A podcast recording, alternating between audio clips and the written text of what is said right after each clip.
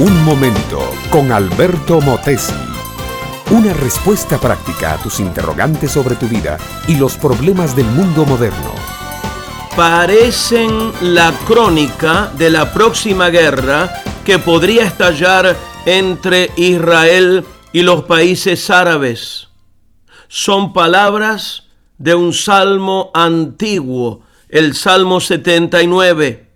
Oh Dios, vinieron las naciones a tu heredad, han profanado tu santo templo, dieron los cuerpos de tus siervos por comida a las aves de los cielos, la carne de tus santos a las bestias de la tierra, derramaron su sangre como agua en los alrededores de Jerusalén, y no hubo quien los enterrase. En cualquier momento, mi amiga, mi amigo, no más. Si fallan los tratados de paz, puede estallar una nueva guerra y la vieja Palestina ensangrentarse de nuevo como si hubiera sido poca la sangre que ya se derramó en ese territorio, contando hasta la preciosa sangre de Cristo, el Hijo de Dios.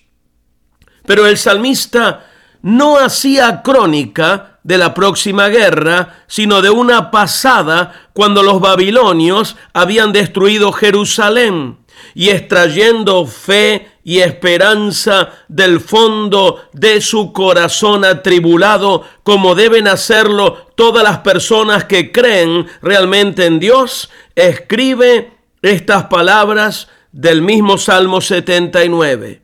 No recuerdes contra nosotros las iniquidades de nuestros antepasados. Vengan pronto tus misericordias a encontrarnos, porque estamos muy abatidos. Ayúdanos, oh Dios, de nuestra salvación, por la gloria de tu nombre, y líbranos y perdona nuestros pecados por amor de tu nombre. Mi amigo, mi amiga, ¿Qué es lo que hay en estas palabras? ¿Qué es lo que trasluce detrás de la forma poética y la metáfora? Primero, el sencillo corazón del salmista que pide perdón por las iniquidades de los antepasados. El hombre reconoce que los padres han ofendido a Dios y por tanto el mal ha venido sobre los hijos. No nos recuerdes las iniquidades de nuestros antepasados. Es un ruego para hacer nosotros cada vez que cometemos los mismos errores de la generación anterior. Segundo, la llamativa manera de invocar la ayuda. Vengan pronto tus misericordias a encontrarnos. El salmista postrado en el suelo no puede ir en busca de Dios, pero sabe que Dios viene en busca de él. Cristo siempre busca al pecador antes que el pecador lo busque. Y tercero, notamos la manera de referirse al nombre de Dios. Perdona nuestros pecados por amor de tu nombre. Para el salmista, ese nombre significaba el eterno. Para nosotros, el nombre de Dios significa Salvador.